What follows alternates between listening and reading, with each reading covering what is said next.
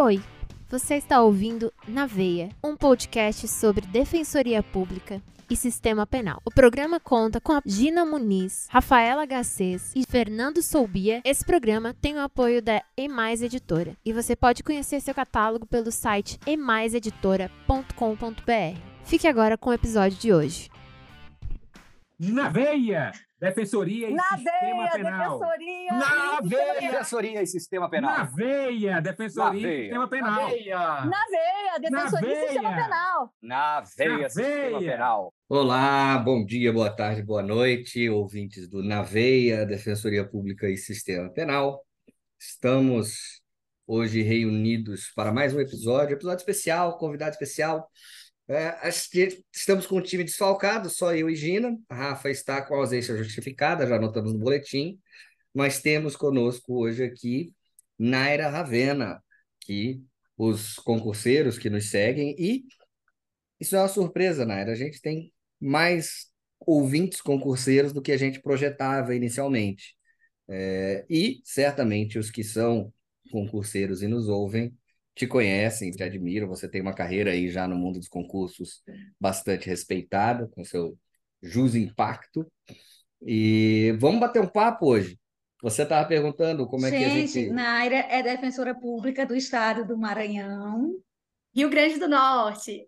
É, ah, Rio Grande do Norte, tá vendo, gente? Mas não tem problema, Gina, porque eu mudei tanto de estado na defensoria que sempre falam que eu sou de Alagoas, que eu sou do Sul, porque eu fiz algumas trocas, então sem problemas. Não, Naira, depois isso isso é aí. porque Fernando passou várias, vários anos achando que eu era defensora do Ceará, né? Sendo que eu sou de Pernambuco. Natural do Piauí. natural do Piauí. Para onde eu vou passar o Natal, Ano Novo e tal. Pois é. Ô, Naira, ansiosa. conta pra gente, então, como é que foi essa trajetória, onde você começou? Você, claramente você foi aprovado em mais de uma defensoria, e como é que você fez para escolher onde é que você ia ficar? Aí, então, eu sou natural da Bahia, né? E eu comecei a estudar para concurso, para defensoria, meio no susto, na minha época, 190 anos aí. Na minha época não tinha defensor sendo professor, por exemplo. Então, eu formei na federal, eu só tinha professores ou juízes ou promotores ou advogados, entendeu? Então, assim, grandes nomes, inclusive, sei lá, Dirley foi meu professor. Mas, assim, sempre advogados, juízes, promotores. Eu não conhecia a defensoria. Minha irmã passou na defensoria e aí acabou que eu comecei a conhecer através dela. Decidi ali estudar para a defensoria. Queria muito a defensoria da Bahia e não passei. Antes da defensoria da Bahia, na verdade, um ano antes, eu tinha feito a defensoria do Rio Grande do Norte. E na defensoria do Rio Grande do Norte eu passei. Foi a minha primeira grande prova, assim. Não esperava, fui ali passando meio que no susto, passei lá atrás, lá no final. Aí eu achei assim, ah, passei, agora eu vou passar em todos. Agora tá garantido, passei em um, tranquilo, né? Vou passar em todos e tal. E aí eu fui só reprovando. Aí eu fiz Bahia, que eu queria muito, reprovei. Aí eu fiz Mato Grosso, né? Sua casa aí, reprovei. Enfim, aí fui reprovando, dei uma reorganizada ali nos estudos e decidi que era mesmo a defensoria que eu queria. Então, não, não fiz mais nenhuma outra prova, nada a partir de ali. Só defensoria e fui colhendo ali os frutos. Só que demoraram muito a me chamar. Mesmo quando eu passei numa posição legal, que foi Espírito Santo, em sétimo, demoraram demais a me chamar na Nossa. época. Isso porque Na época, o Espírito sétimo. Santo. É, eu tomei posse junto com a primeira turma, em 2018 e tal. Só que, assim, o concurso tinha sido iniciado em 2016. Demorou muito. É, a Defensoria do Espírito Santo, eu fico muito feliz em dizer que ela cresceu demais desde então, né? Evoluiu em várias coisas, mas na época tinha algumas complicações orçamentárias, assim, bem Uhum. grandes, né? Bem complicadas. Então, demorou muito para me chamar. Como eu estava fora das vagas, eram só acho que três vagas, mesmo passando em sétimo, eu falei, ai não, eu vou continuar estudando, porque vai que eu paro e aí, né, nada mais acontece depois daí. Foi Continuei comigo. estudando. Foi. Pois é, eu fiquei estudando desesperada, porque eu falei, nossa, vai que, sei lá, não chamam, que logo no meu eu dou azar e só chamam os três mesmo.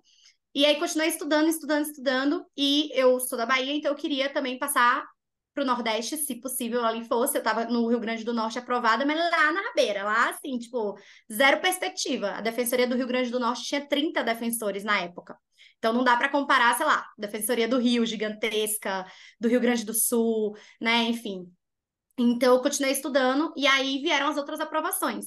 Aí eu passei em Santa Catarina, em primeiro, só que eu ainda estava no meio dos outros concursos. Então, mesmo estando em primeiro, sabendo que eu ia ser chamada, eu estava assim, faltando fazer a oral de Alagoas. Então, eu terminei, né? Então, eu fiz a oral de Alagoas, fiz do Acre também, e acho que é isso, Rio Grande do Norte, Espírito Santo, Alagoas, Acre. Teve mais uma. Meu Deus, eu tô esquecendo alguma, e aí vão reclamar comigo, mas teve mais uma. Não, não vou lembrar agora, paciência. e aí eu fui defensora nesses lugares e só no Acre que eu não tomei posse. Então, por isso que a galera confunde muito, porque o Espírito Santo me chamou, arrumei as malas, fui, aquela coisa assim, ah, amo minha cidade, me chamou, tchau. Fui para o Espírito Santo, fiquei defensora lá na infância, em Vitória. E é aí que começou a parte que hoje é a que eu mais trabalho dentro do curso, inclusive, que é a área da infância. Me apaixonei, vi que não tinha ninguém assim que trabalhasse muito com a infância. Agora a gente até tem, né, assim, aberta ao público. A gente tem grandes nomes da infância. Eu sou fã do Fraceto Incondicional, mas ele, por exemplo, não, não dá cursos abertos, né? Só curso ali pós-graduação, mestrado, coisas assim mais específicas. E aí eu vi que ninguém trabalhava infância. Então todo mundo deixava a infância ali meio de lado para o público maior, assim. Acho que era o que acontecia muito com criminologia antes do Fernando. Eu não sei nem indicar outros nomes, assim, antes do Fernando, porque o pessoal não, não fazia, assim, né, muito. Mas então, continua indicando Fernando mesmo se surgirem mais. Continuo, pode deixar. Até pensei Até porque não vai ter melhor. Não, é, não, não, não compete, não Eu é tão tenho bom. muito Bepantol para comprar, Nara. pois é. E aí não tinha, a galera deixava de lado, tipo, criminologia, infância. Algumas disciplinas eram muito deixadas de lado. E aí eu comecei a trabalhar cada vez mais com a infância. E depois do Espírito Santo eu fui mudando, fui assumir em Santa Catarina, depois assumi em Alagoas, e aí vim parar no Rio Grande do Norte, porque Alagoas era o meu destino final. E eu fui chamada sete anos depois no Rio Grande do Norte, creiam. Ué, peraí, peraí, peraí, como é que funciona isso aí? Explica. Pandemia. Suspendeu por dois anos Tá, e tá, tá, meio, sei lá, e aí, tipo, quatro anos de prazo, mais dois anos de pandemia, seis, Uhum. mais uns quebrados desde o início do concurso, deu quase sete anos. E eu Ah, era defensora em Alagoas, feliz da vida e tal. É, E aí eu conheci meu digníssimo lá. O pessoal já sabe dessa história que eu chamo só de digníssimo. Não, não, não fico dando muitos detalhes aí para não virar blogueira, né? Para não ser o foco maior minha vida pessoal do que a parte do concurso. Mas aí a gente se conheceu em Alagoas. Ele também defensor.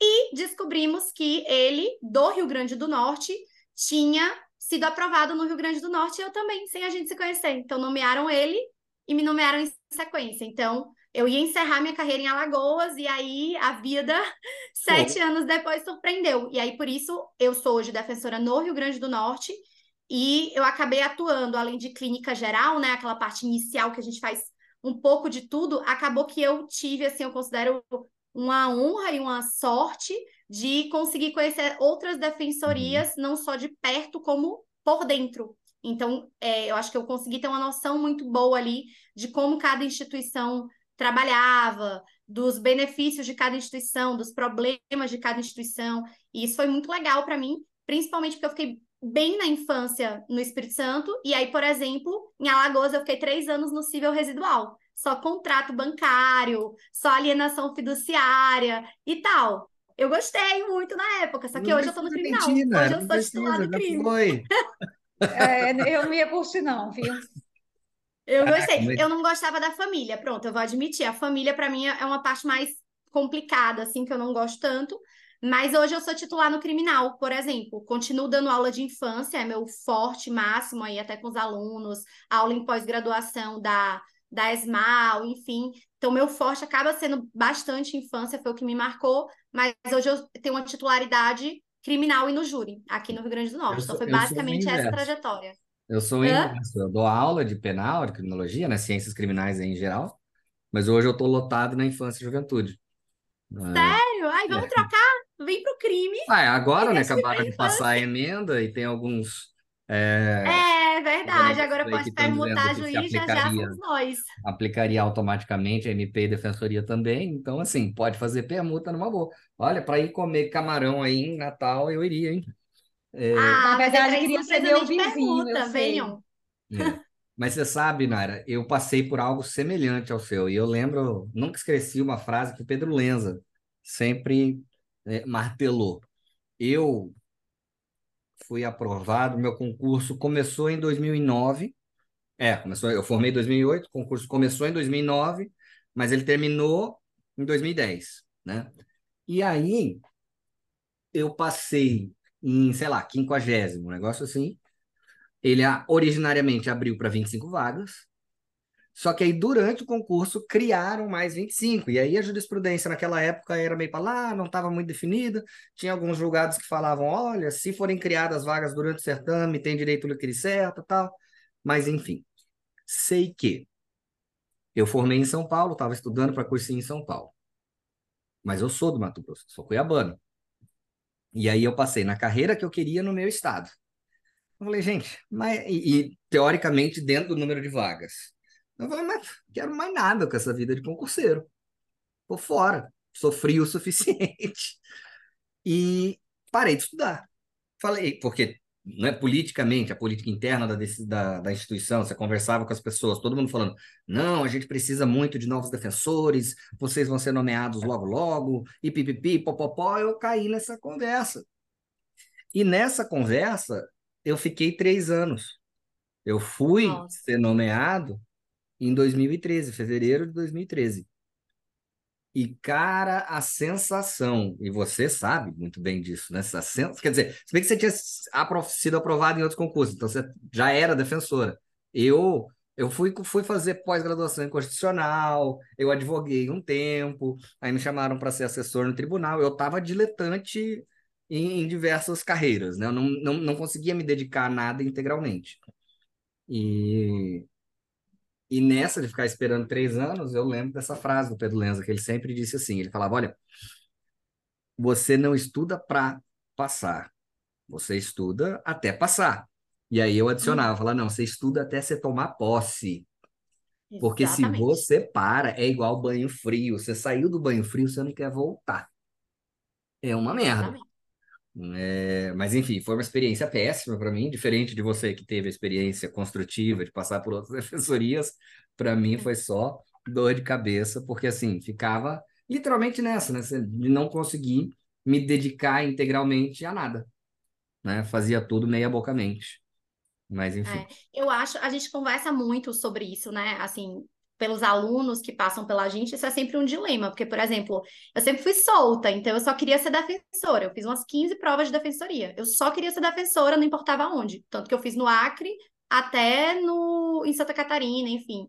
Já é, meu digníssimo, ele só queria ficar no Rio Grande do Norte. Então ele fez delegado, ele fez procuradoria, ele fez, sabe? Ele dizia assim, se for concurso, sei lá, qualquer cargo no Rio Grande do Norte eu quero. Então eu acho que a pessoa tem muito que avaliar essa essa questão, essa situação, o que é que Sim. pesa mais para ela na balança, né? Porque muita gente esquece também que depois que toma posse tem que trabalhar.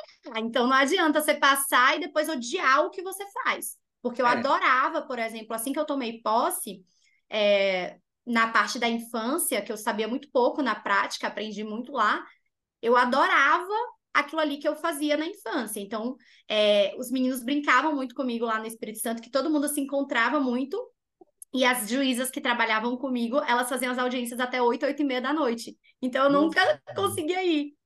Era uma pauta de 16 audiências por dia é, do infracional. Eu só atuava praticamente no infracional. Mas eu estava tão empolgada naquele início de carreira, não sei se fosse hoje, se a empolgação seria a mesma. Não que eu não goste do que eu faço, mas a gente cansa, né, normalmente e tal. Mas eu gostava tanto, eu estava tão empolgada ali com, com aquela novidade, sabe? Então, acho que é isso, que a pessoa tem muito que pensar que, ó, não é só passar, você vai ter que exercer aquilo ali. Você vai ter que é, conversar, fazer atendimento, fazer audiência, fazer, no meu caso, júri, enfim, eu tive que fazer um pouquinho de tudo. Eu tive que substituir no STF STJ, substituir é, o Thiago Yukio, que é um grande defensor lá de Santa Catarina, que foi meu examinador, e que eu fui muito mal na prova dele. E eu tive que substituir ele, eu só pensava assim, meu Deus, esse homem deve estar viajando de férias e pensando, aquela menina deve estar acabando com o meu gabinete. Vai arrebentar meus que... processos. É, vai acabar com meus processos, só, só vai ter, assim, jurisprudência é, precedente negativo lá no STF, porque ele atuava nessa área, eu tive que substituir. Então, assim, eu achei que foi muito legal eu conhecer todas essas atuações por dentro para ver realmente o que eu me identificava, né? Eu tive que atuar realmente em todas para descobrir ali o que é que eu queria, o que é que eu não queria e me surpreender, por exemplo, com a infância, que foi uma parte assim muito dolorosa da atuação. Não sei como é, tá no seu na sua atuação hoje, mas eu fiquei na capital, em Vitória. Então, assim, é totalmente diferente da infância que eu pego hoje no interior de, do Rio Grande do Norte, que é só, assim, um uso de drogas, que é só, sei lá, um furto, uma coisinha assim. No Espírito Santo, eu pegava na, na capital, né, em Vitória, é um núcleo muito estruturado de infância, assim. Eu acho que o coordenador até hoje é Hugo, que é um defensor assim, incrível. É, enfim, tem reconhecimento de prática exitosa, tudo mais. Hã? Hugo Matias, muito É. querido Hugo. Hugo É, ele é, o ele é HC, bem conhecido. números clausos. aham. Pois é, E-. E aí, exatamente, ele que fez o, o habeas corpus, né? Tem equipe e tal, mas é aquele bem famoso da superlotação e tal, que chegou no STF. Então, era, é uma defensoria absurdamente atuante na infância, porque a gente vê Uhum. algumas defensorias que acabam, assim, priorizando bastante o núcleo penitenciário, né? A parte ali de presos provisórios, outras áreas, e às vezes não, não olham com tanto com tanta atenção para a infância. Lá em Vitória era muito forte, é muito forte até hoje. E aí foi incrível, assim, me, me deparar com uma situação que eu não fazia ideia. E aí eu descobri que, assim, o ECA. Como falar isso sem ser deselegante? Mas que a galera, assim, rasgava o ECA, sentava no ECA, pisava no ECA ali, porque tudo que eu tinha aprendido para fazer o concurso não valia de nada na prática. Na prática, eu lembro a primeira vez ali que eu falei, sei lá, de perda de uma chance probatória, eu lembro das juízas rindo, sabe? Assim, as duas juízas, uma juíza rindo, a promotora assim de ladinho, deu uma cutucadinha, assim, tipo assim, como que diz? Gente, de onde essa menina tirou isso aí? Eu era muito nova, acho que eu tinha 25 anos, e aí tava na vara da capital, então todo mundo muito mais velho. E aí, assim, a galera dando risada mesmo, do tipo, gente, de onde ela tirou isso? Porque a instrução tinha terminado num processo não tinha juntado o laudo, já tinha feito alegações finais, já tinha feito alegações finais defensivas. A juíza, opa, faltou o laudo, vamos reabrir aqui, né? E coisa e tal. E aí reabriu para um laudo lá, é, enfim, que envolvia era um caso bem complexo. Foi o primeiro caso que eu peguei de um adolescente trans em situação de rua, é bem punk, assim, e aí ela reabriu depois da instrução. E eu falei, gente, mas assim, aquela parte que eu aprendi, né, que não pode, cadê aqui a, a, a preclusão que já fechou a instrução, já MP já apresentou alegações finais, tudo, e aí reabriu. Então, quando eu tomei posse lá no Espírito Santo, que eu sou muito grata à instituição por tudo, eu descobri que o ECA ali era, assim, um, um delírio que não existia na prática ali, era muito difícil a gente fazer cumprir. E aí que eu comecei a, a entender e perceber os conflitos, por exemplo, que nem sempre o ECA era é, mais benéfico, proteção integral, pelo contrário. Que tinha horas que eu olhava assim e falava, meu Deus, é melhor vai ali pro, pro criminal, porque aqui na infância é, o prazo de defesa é menor, aqui na infância não pode fazer razões em separado, aqui na infância a gente recorre com base no Código de Processo Civil para um ato infracional, aqui na infância pode condução coercitiva, aqui na infância, na época, né, o interrogatório é o primeiro ato, aqui na infância a ameaça é julgada de uma forma muito mais grave do que para o adulto, aqui na infância a prescrição é pior e aqui na infância não tem dosimetria, era o juiz meio que um... Para esse aqui eu vou dar um, peraí, uma PSC, um LA, uma... Não, vou... não, uma semi-liberdade. Então, aí eu descobri na prática algo que eu não tinha a mínima noção, até porque quando a gente estuda para concurso, algumas bancas estimulam mais o, o, pensamento crítico, mas outras bancas estimulam o X ali mesmo, né? Então, é, foi marcante para mim esse primeiro contato com a infância, tanto que é algo que eu carrego aí até hoje, né? Você sabe que esse eficientismo, essa falta de apego, para usar uma terminologia um pouco eufemística aqui, essa falta de apego às formas processuais, ela é também a chave de leitura do processo penal na prática, né? Mas Uhum. às vezes é interessante que no, na infância e juventude parece que agrava mais ainda, porque juiz e promotor se esconde atrás do manto de que não é pena, entre todas as aspas possíveis, é pena sim, né? Eu, eu sou, eu sigo muito as propostas do Zaffaroni, né? O Zaffaroni fala do horizonte de projeção do direito penal e ele fala, ah, inclusive tudo que for punição entra, não precisa ter nome de pena, né? Se for imposição de uma dor ou restrição de direitos, é pena. E medida socioeducativa é pena, sim, senhor. né? Pode, na teoria, não ter essa finalidade, mas na prática é.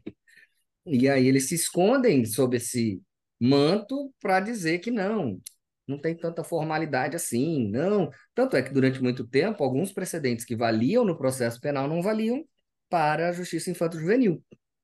Eu tenho sorte que eu trabalho com uma juíza e com, com uma promotora, assim, muito, muito, muito, extremamente razoáveis.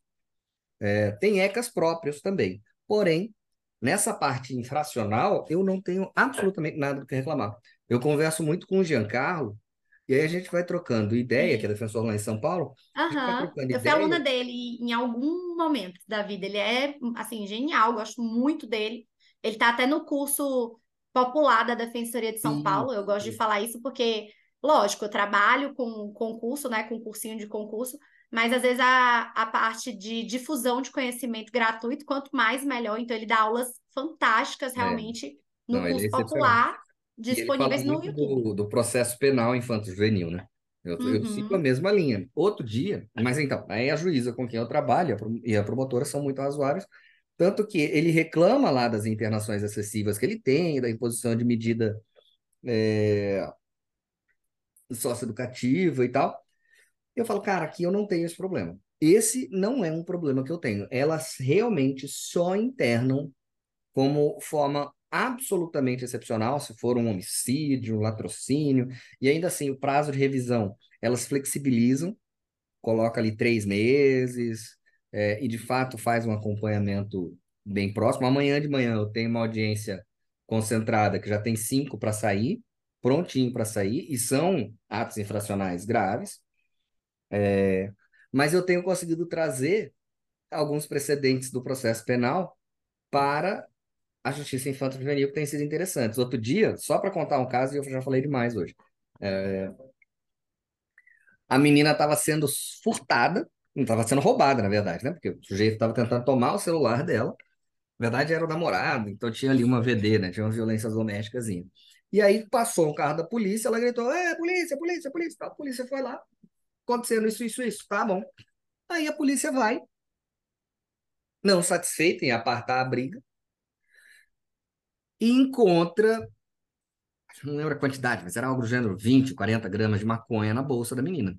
E toma-lhe, né? É, apreensão por ato infracional análogo a tráfico. Aí na hora faz aquela, aquele interrogatório travestido de entrevista, ela confessa que vendia, etc, etc. Aí, mesmo sabendo que a juíza com quem eu trabalho e a promotora iriam propor e aplicar remissão, eu falei, olha, não, não, não, não, não, não. Aqui é claramente um caso de apreensão ilícita. Gente, essa menina era a vítima. Qual que era o fundamento concreto para você fazer uma busca pessoal na vítima? Não tem. Além do mais, confissão, pera, tá, tá, tá, eu citei os precedentes e ela aplicou. Ela falou, é de fato, isso aqui é tudo ilícito e pouco canetou. Sim, efeito prático? Nenhum, porque ia dar remissão. Mas eu achei importante, de toda forma, como você falou, trazer essa proteção, porque não faz sentido nenhum o adolescente ter o, o adolescente em conflito com a lei ter uma proteção menor do que a o, o acusado no processo penal. Por quê? É. Porque a, a medida que vai ser aplicada é educativa e não é punitiva? Ah, vá pro escambau. Não, eu entendo exatamente como você diz. Não adianta a gente dizer que não é pena, né? eu, a, o pessoal não viu, mas a, a filhinha do Fernando passou aqui um pouco antes. Não adianta você chegar para sua filha pequenininha e dizer assim: olha, vou te dar um presente, papai vai te dar um presente hoje. Você vai ficar sem televisão, sem brinquedo. Não adianta, não é um nome que a gente dá, né? É o efeito, então não é um presente, é um castigo. Aqui a medida socioeducativa é, é muito dessa forma, e eu acho que o viés do, do, punitivismo mesmo, assim, social, é ainda mais pesado, porque é como se realmente a sociedade achasse que tem que educar, né? Aquela coisa da, que a gente fala muito no processo penal, na execução mais propriamente de matar o eu, de tirar ali a personalidade. A sociedade, de um modo geral, acha isso. Eu fico chocada, assim, quando eu vejo aquele documentário do Netflix, aí a galera vai saber qual é, que é o que passa no Rio, bem antigo, de infância, acho que o nome é Juízo, e eu não fico tão chocada com o documentário, porque eu passei muito por isso no Espírito Santo.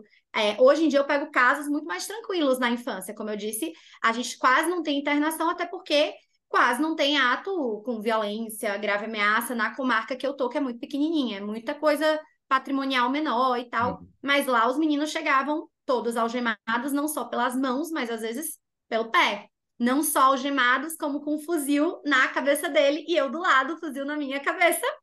E aí eu continuava dizendo, não, tem que tirar o gema e coisa e tal. Aí eles tiravam a gema e o, o fuzil ficava aqui, na, né, entre eu e o menino. Eu falei, ótimo. Mas no início, principalmente, que eu acho que eu queria, sabe, muito aparentar, é, não tenho medo e coisa e tal. Aí eu, não, o policial vai sair, eu vou conversar sozinha com ele e tal. Eu com 25 anos, os meninos com 18, às vezes cumprindo ali até os 21, né? É, 20 e pouco, me chamando de tia, e eu lá, aham, é, aham, e tal. Então eu segurava muito isso no início, mas até isso que você disse, né? Da, dessa injustiça epistêmica, na infância eu vejo isso muito mais forte, que a ideia é assim, menino mente, não, adolescentemente mesmo. Adolescente inventa, é mentira e tal. Então, eu já peguei caso que o menino dizia, não, não era eu, não tava e tal. E aí ele dizia, não, não fui, não tem como, não sei o que que você via ali que era verdade, e todo mundo, sabe, assim, não é, não é, tá bom, sei. Até que ele conseguiu realmente demonstrar que era o primo dele que tinha usado o documento dele, entendeu? Tinham achado ali o documento em alguma coisa, enfim. O primo dele tinha usado, e assim, é, acha que absolveu ali na hora, sumariamente, que, sei lá, que fez alguma coisa ali, é, mandou aditar, que o MP aditou, tirou ele, botou outro. Não. É, o processo continuou no nome dele até a audiência de continuação, chamar policial, chamar tudo, mesmo todo mundo ali já tendo reconhecido que não era ele ali, ele continuou respondendo ao processo, esperando todos os trâmites ali. Uhum. Então, eu acho muito complicado na infância, principalmente isso, que a gente não tem mesmo sendo uma penalidade, né? A gente não tem a pena fixa, é mínima. Então, assim, para um adulto, a gente tem ali, olha, são X meses de tal pena. Para o adolescente, o juiz fixa um mínimo de tantos meses. E aí, quando quiser ali, pode dar uma canetada para aumentar, por exemplo, né? Ah, tudo bem, pode para diminuir? Pode, mas ele já fixa no mínimo ali, né? Enfim, que complica até para cálculo de prescrição, de tudo mais. Então, eu acho que eu me encantei tanto aí no âmbito da infância justamente por isso, por, por ver que o criminal, que eu já gostava muito, eu, eu atuo muito hoje no criminal, que ele, é, se já era difícil para o adulto, para o adolescente, muita coisa era realmente assim, completamente desprezada. Por exemplo, eu já tive caso de adolescente, isso aqui, né, já nas outras comarcas, não só no Espírito Santo, que tinha, assim, sei lá, dois filhos, mas não contava ainda com 16 anos. Logo, não podia ter é, casamento, união estável regular, e aí ele não pode ter visita íntima, internado. Sendo que ele já tem dois filhos, ele convive maritalmente com a pessoa. Então, esse tipo de, de, de situação ali que tutela a sexualidade do adolescente, que tutela os valores morais do adolescente. E eu gostei muito de trabalhar com eles porque é assim a sinceridade em pessoa. Você pergunta uma coisa, eles contam tudo, entregam tudo, entregam tudo da vara de como funciona, de como já foi com aquele juiz, com aquele promotor e tal. E aí me marcava muito a sinceridade deles e por outro lado, assim, negativo, o abandono total e completo. O Estado só olhava para os meninos quando ali, enfim, chegava no infracional. Então, tinha adolescente que já tinha passado lá várias vezes em ações cíveis, largado por mãe, largado por, avó, irmãos já presos e tal, e só chegava ali, o Estado só dava um olhar quando chegava no infracional. Então, a gente tinha muito isso. Eu nunca vou esquecer uma audiência que eu fiz com um adolescente que é, ele passou por lá várias vezes. Eu quase ia dizer o nome dele aqui, mas não sei né, como é que ele está hoje e tal. E ele Melhor certamente não, é muito não. conhecido. Ah, não, mas, Ele ah, é o Pedro, é o seu adolescente, chama Pedro. É, é, porque ele era bem conhecido lá na vara que eu atuei, vamos supor aqui que era o Pedro, e eu fiz, em prazo de meses, assim, que eu atuei lá, eu fiz umas, sei lá, seis audiências dele de delitos distintos ali, de atos infracionais distintos, de homicídio, de coisas assim, mais pesadas. E aí ele, grandão e tal, e eu lembro a audiência que eu fiz, e a juíza começou ali, me deu parabéns, era meu aniversário, ela tinha visto em algum lugar, alguém tinha contado tal. A gente fez a audiência toda, toda, toda, o menino respondendo por vários atos muito graves. E aí, quando terminou a audiência, que foram ali botar algema nele, alguma coisa assim, é, de novo, né, algema, mas lá normalizadíssimo. Quando foi botar algema de novo, ele falou: é, Doutora juíza, eu posso pedir só uma coisa? E aí a juíza, né, falou: Tá, pode, o que foi e tal. E ele disse: Não, eu queria dar só parabéns para a defensora, dar um abraço nela, na doutora. Aí eu fiquei assim, toda, sabe, encantada, no sentido de que, assim, por mais que ele respondesse por várias milhares de coisas ali, confesso, crimes violentos, você via que dez segundos depois você conversando, você via que era um menino, assim, um molecão mesmo, assim, sabe? Muitos adolescentes meninos mesmo. Eu, eu lembro de um, uma entrevista reservada que eu fiz logo no início com um adolescente, que ele estava respondendo por um roubo, uma equiparada a roubo, né? Eu falei, tá, me conta aí como é que foi e tal. Aí ele começou a contar, ele disse assim, não, doutora, eu fui lá matar sei lá quem, e eu cheguei lá, sei lá quem não tava lá, tinha saído. Aí, já que eu não ia conseguir matar ele, eu peguei pelo menos a moto que tava lá. Aí eu fiquei assim, chocada, né? A viagem. E a viagem já tava ali, né? Fui pegar a É. moto. Aí eu fiquei em choque, porque eu tinha ido lá perguntar pra ele sobre um roubo, e de repente ele me fala assim, tipo, ah, sabe, ali eu ia matar, não tava lá e tal, pra não perder a viagem. E eu, do alto do meu privilégio, né, de criada ali em classe média, que, sei lá, nunca tinha nem andado na rua direito sozinha, eu advoguei cinco anos. Minha mãe me levava no fórum. Esse nível. Esse nível, entendeu? Porque eu não, assim, não tinha autonomia, não tinha nunca precisado, eu nunca tinha abastecido meu carro antes de ser defensora. Meu pai levava o meu carro todos os finais de semana para abastecer. Então, assim, eu não sabia abrir o negócio de gasolina no meu carro. Então, no Imagina, alto do meu assim até privilégio. hoje. É, né? Ele. Ai, meu Deus do céu, o amor é lindo. Gente, eu assim, né? Eu tô aqui meio calada, ouvindo atenciosamente, porque eu sou uma verdadeira criminosa do começo ao fim. Por coincidência, hoje eu faço 17 anos de defensoria pública e são 17 anos atuando no crime. É, quando eu ingressei na carreira, como Naira já disse, a gente faz aquele serviço meio de que do SUS, né? Atende tudo e todos. Mas todas as comarcas que eu passava, as pessoas tinham antipatia pelo criminal. Então, sempre as pessoas queriam negociar. Olha, se você ficar com crime com júri, eu fico com Especialmente o júri, né? consumidor. Mas Você É. pega o júri e execução e eu faço todo o resto. Exatamente. Aí eu dizia, ó, a gente divide família, que tem muita coisa, eu fico sozinha com o júri, fico com crime e você fica aí com o consumidor e essas coisas chaves que existem no mundo. Então, assim, por incrível que pareça, mesmo fazendo essa divisão, eu não tinha nunca muito contato com a infância. É, mas o que vocês falaram aqui, eu não tenho essas experiências para relatar casos concretos que foram significativos, mas o que vocês falaram me levam a uma reflexão que eu sempre tive. As pessoas é, não têm realmente a noção da formação do cérebro, ou melhor, é ainda da formação, né? Ainda em processo de formação do cérebro de um adolescente. E há essa insistência com a questão da menoridade penal, redução da menoridade penal. E aí, quando a gente pensa justamente nesses pontos que Naira colocou, a gente percebe que são pessoas que ainda estão com a personalidade, informação. Muito se pensa, é, ah, um adolescente dessa idade é capaz de fazer isso, imagine quando for adulto, tem que reduzir a menoridade penal, quando, na verdade, é, as neurociências nos explicam que é justamente o contrário, né?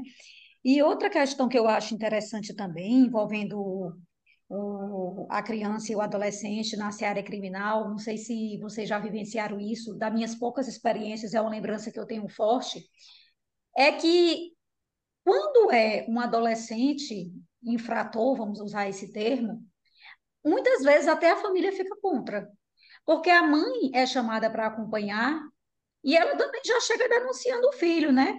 Doutor, não foi por falta de conselho, tanto conselho que eu dei para esse menino, mas ele realmente foi para o rumo errado, fez isso, isso. Então, assim, para além dessas questões é, processuais, procedimentais que vocês bem levantaram e que eu concordo, a gente ainda tem essas nuances que só prejudicam os adolescentes, né? Com certeza. É, inclusive, nisso, nessa parte da família, algo que eu sempre notava ali da, da interferência familiar era justamente a mãe. A mãe sempre ali, não, doutor, pode internar, às vezes até com algum receio do juiz, alguma coisa assim, com medo de recair alguma responsabilidade. Existe uma lenda urbana que alguém propaga que as mães acham que elas respondem criminalmente por seus filhos. Existe essa lenda aí que chega lá na defensoria dizendo assim: não, doutora, mas é porque eu sou responsável por ele, é melhor internar, porque senão, né, eu posso responder. Ela, existe essa lenda aí propagada, acho que pela responsabilidade civil ali, né, do 932 do Código Civil de responder civilmente pelos filhos, elas propagaram aí que criminalmente elas responderiam. Então, isso se propaga de uma forma que elas ali é, realmente acabam cooperando ativamente com a atividade do Ministério Público ou do juiz, às vezes até dizendo coisas que, enfim, né, que não tem prova, que, enfim, muito por essa sensação ali, como se fosse um, um poder familiar dividido muitas vezes com o juiz, com o Ministério Público, com coisas desse sentido, como se eles fossem realmente exercer um pouco a paternidade ou a maternidade ali. E muito dessa questão, acho que da própria, do próprio desenvolvimento e evolução. Esse menino que eu contei que foi lá, pegou a, a moto, eu fiquei tão chocada ali na época que eu falei: como que você me conta isso assim, menino, que foi lá fazer isso e tal? Ele olhou para mim e fez: Não, doutora, mas foi, você não me perguntou o que é que eu fui fazer? Aí eu respondi. Eu falei, ah, eu vi que tinha uso de droga, alguma coisa. Eu falei, você usa droga há quanto tempo e tal? Aí ele falou, ah, não, doutora, desde os 12. Porque meu pai era dono da boca, aí ele morreu. Aí hoje eu que toco o negócio. Então, assim, era algo completamente né, naturalizado. Assim, eu sou né, filha de padeiro, vou tocar padaria. Eu sou, sei lá, filha de açougueiro, vou tocar açougue. Então, muito dessa perspectiva mesmo do, do olhar ali da situação que era completamente ignorado até chegar nesse infracional. Uma coisa que eu questiono muito com relação a isso é dessa parte que você falou de menoridade, coisa e tal, é que nosso processo penal mesmo, entrando aqui no, no criminal, ele olha para o adolescente como alguém mais ou menos capaz a depender do que é. Então, assim, ah, não pode consentir um determinado ato sexual por exemplo, se for uma menina né, de 14 com um rapaz, uma menina de 13, melhor dizendo, com um rapaz de 18, não pode ter esse consentimento. Agora, se ela te. Se for um rapaz de, de 14 com de 12, aí responde por ato infracional. Ou seja, ele consegue ser ao mesmo tempo vítima de um delito sexual e ser autor de um delito sexual na esfera infracional. Ele é autoria imediata, então ele não serve para nada ali de certa forma, mas ele pode ser corrompido mas ele pode é, configurar o concurso de pessoas no crime sendo autoria imediata. Então, o que eu percebo é muito assim, ó, nessa hora vale, nessa hora não vale. Nessa hora vale, na hora que é garantia não vale. Então, ele serve para configurar a associação, ele serve para configurar o concurso, ele serve para tudo o que é para prejudicar. Mas o que é, em tese, ele para trazer algum tipo de é, benefício é péssimo, né? O termo benefício penal, mas para trazer algum tipo de garantia penal ali estendida, muitas das coisas não. O Fernando falou que consegue tal, e isso é excelente. Eu acho que a gente tem que bater nisso mesmo, nem que seja para negar 500 vezes. Eu faço toda semana, não sei quantos do adulto de desacato. Dizendo que é inconvencional, não aceita um, mas eu tô lá fazendo, e é inconvencional. E aí um dia vai aceitar, eu vou dizer, ah, agora que aceitou, eu fazia isso muito antes de ser moda. então, acho que o nosso papel é esse, é, é realmente insistir. Às vezes a gente vê muita gente, eu ouvi até no podcast de vocês essa semana assim, falando, poxa, às vezes eu até entendo que alguém que advogue ou que sabe que vai ficar ali por 30 anos, não queira se indispor em determinadas situações. E eu acho que por isso é tão importante a instituição defensoria, né? Algo maior do que Nária, do que Gina, do que Fernando. Então, tem em tese uma instituição ali por trás para, depender do tipo de ato, eu ser substituída, removida, acontecer ali um, uma dinâmica que blinde para a gente poder ter uma atuação mais num ponto de vista ainda que individual, mas que tem um reflexo, né, coletivo. Então, enfim, eu, eu hoje em dia faço muito esse paralelo mesmo do crime com a infância, porque eles realmente estão é, diretamente ligados e geralmente o contexto é o mesmo. O contexto é ali, às vezes um irmão já maior e aí o irmão está respondendo por um crime e o adolescente está no ato infracional. Então é muito, tá muito ali ligada. E principalmente quando o Fernando falou de ampliar ali as garantias né, do adulto, que em tese era para a gente ter isso, né? Diretriz de RIAD fala, SINASE, artigo 35, inciso 1, concurseiros aí que nos ouvem, fala muito sobre isso, é o que mais cai em prova. Mas aí o STJ vai e diz: não, internação antecipada do adolescente pode sim. E pode mesmo se tiver recurso. E pode porque o recurso não suspende, a apelação do adulto suspende. Mas o do adolescente não suspende porque a gente usa o CPC para um ato infracional. A gente usa um negócio criado para patrimônio e para estado de pessoa para um negócio infracional, né? Então, assim, minhas revoltas se revelam nesses momentos que eu acabo tendo que fazer esses parâmetros do penal, realmente. Eu acho que criminal, ele é muito interessante, mas ele tem esse aspecto, né, duro da gente ter algumas experiências que a gente se vê impotente, enxugando gelo. E na infância é a mesma coisa, assim, a gente faz pensando que para aquela pessoa fez diferença, mas para o sistema é difícil. É, é, é, eu fiquei muitos anos no criminal, não muitos, porque também eu tenho 11 anos de defensoria agora, não sou dinossauro igual a Gina, mas tenho 11 anos. Ninguém e... nem disse. Você passou com quantos anos? 15, Fernando? Eu já soube aqui que o truque era te elogiar, então já tô aqui, ó. Eita, ah, é, ganhou a noite, ganhou. Já vai ser convidada recorrente. Pronto. é, e eu fiquei fora e tal, e, e assim, não, agora eu estou preocupada, porque ele pode acreditar. Depois você disse que foi brincadeira, tá, Naira? É, eu sou, eu sofro bullying nesse podcast aqui, mas tudo bem, tem importância. É, então, fiquei fora muito tempo, então as especificidades eu já não lembrava mais. Né? Você, você emborrece, a verdade é que se você. Passou não... um tempo fora, em Londres, ali em Londres. Você emborrece, é. Ai, que chique. Depois sofrido. Ai, onde é essa defensoria em Londres? Eu quero fazer esse concurso. Não, foi o mestrado lá, eu fiquei um ano, um pouquinho, um ano e meio, cara. Aí, quando eu cheguei, um tempo atrás isso, né? Eu, eu, aí eu fui para a escola, fiquei afastado dois anos para exercer a direção da escola. Então, para a infância mesmo, eu assumi que tem questão de seis meses.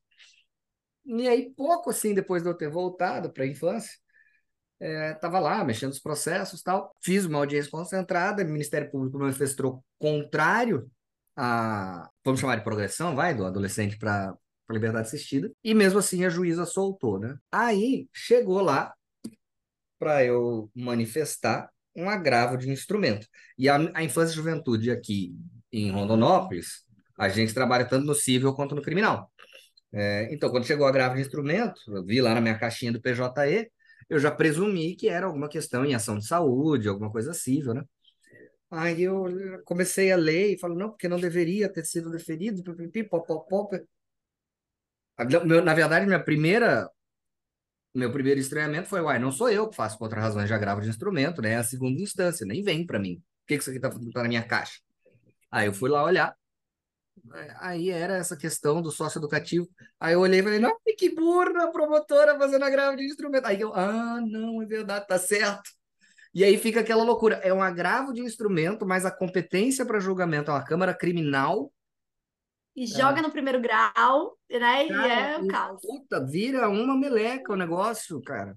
Hum. É... Gente, imagina os concurseiros devem dar um nó nessa cabeça, hein? Pois é, você quer fazer o concurseiro errar é pedir um agravo de instrumento em medida socioeducativa. Pois é. ver quem vai acertar.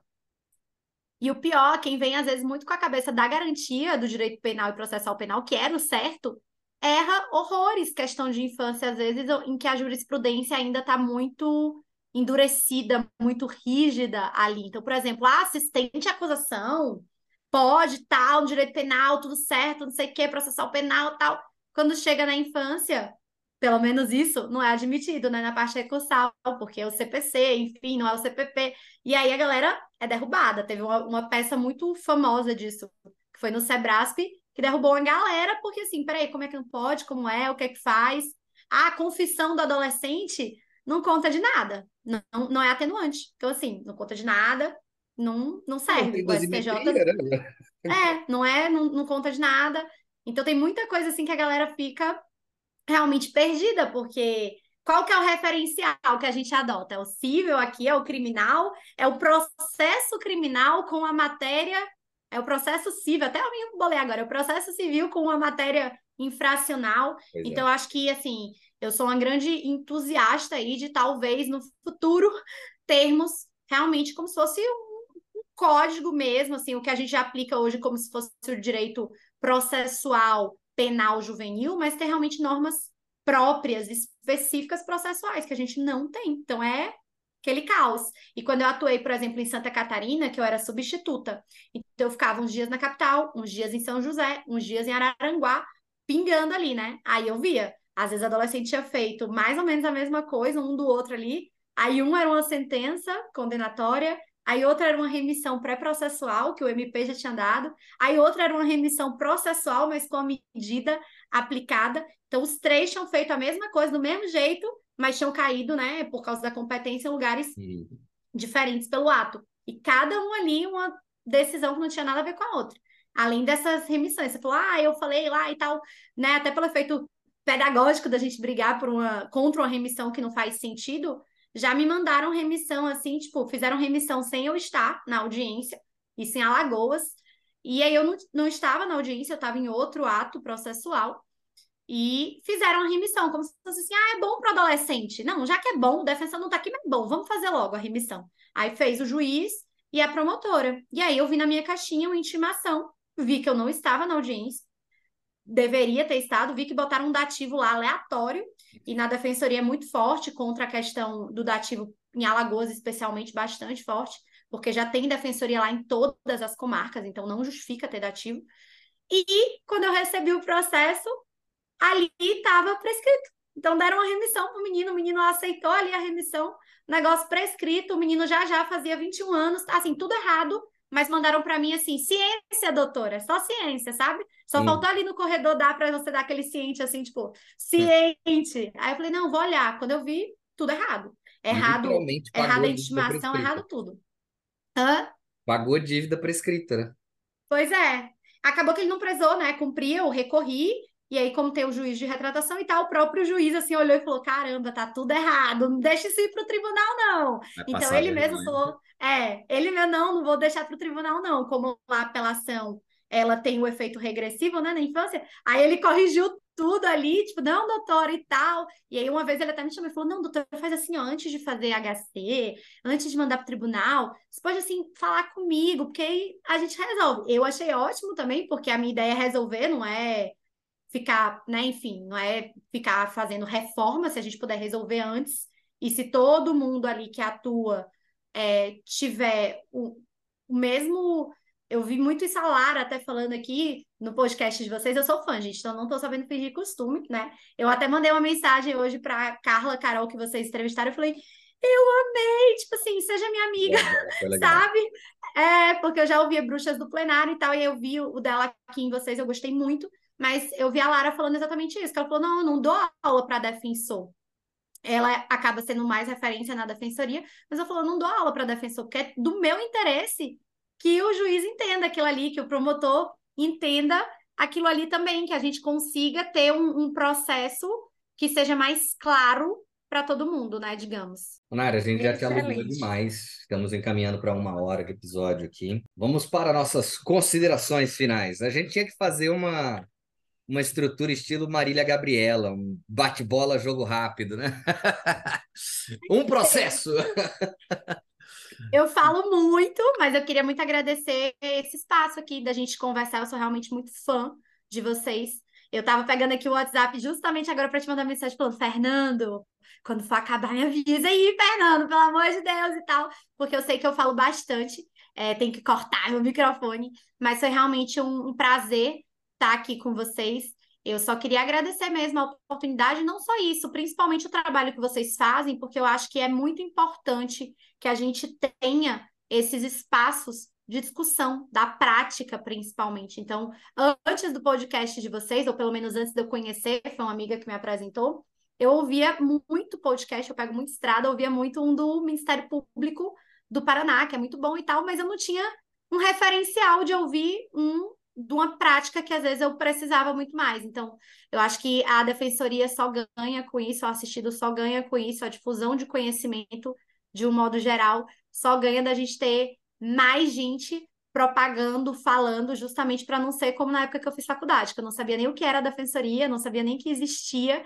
Então é muito legal hoje o pessoal ter acesso a um professor de criminologia ali da defensoria, a ter aqui uma defensora de vários anos do criminal, trazendo essa outra perspectiva de como é ali na defesa, né? A gente que tanto ouve, ai, como é que você defende bandido? Ai, você né, não tem os conflitos éticos. Eu sempre digo, é, eu não tenho nenhum conflito com relação a isso, porque eu acho que é muito claro o direito de defesa, a presunção de inocência. Uma vez o estagiário do MP, para a gente finalizar, que namorava a minha estagiária da defensoria, virou para mim uma vez e disse assim: doutora, você não se sente mal, não?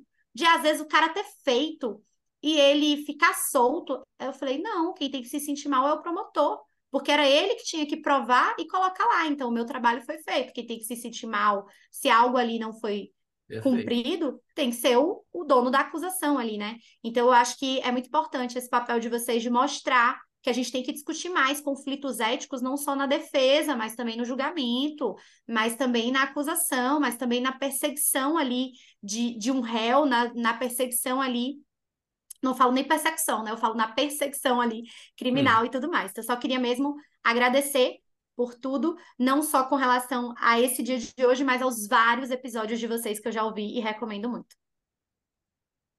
Então, Mayara, eu quero aqui agradecer. Aprendi bastante, foi ótimo ouvi-la. Tenho certeza que os nossos e nossos ouvintes, concurseiros ou não, vão adorar conhecer um pouco desse lado, que, como você bem colocou, é pouco explorado, né?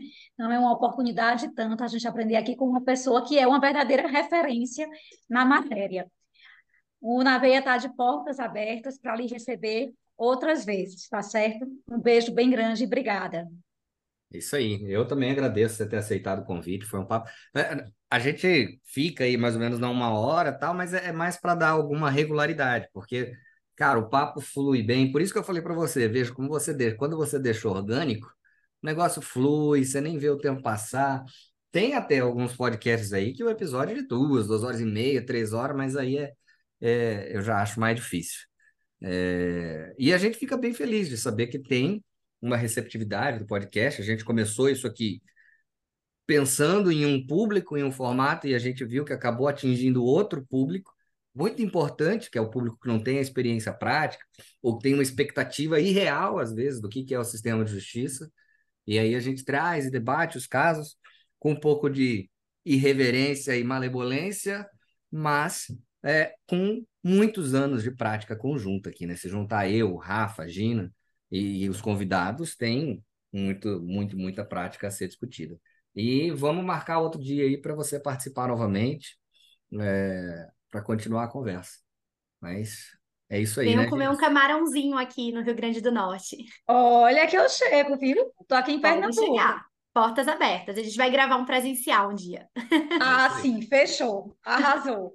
Então tá, então, na veia! Na veia.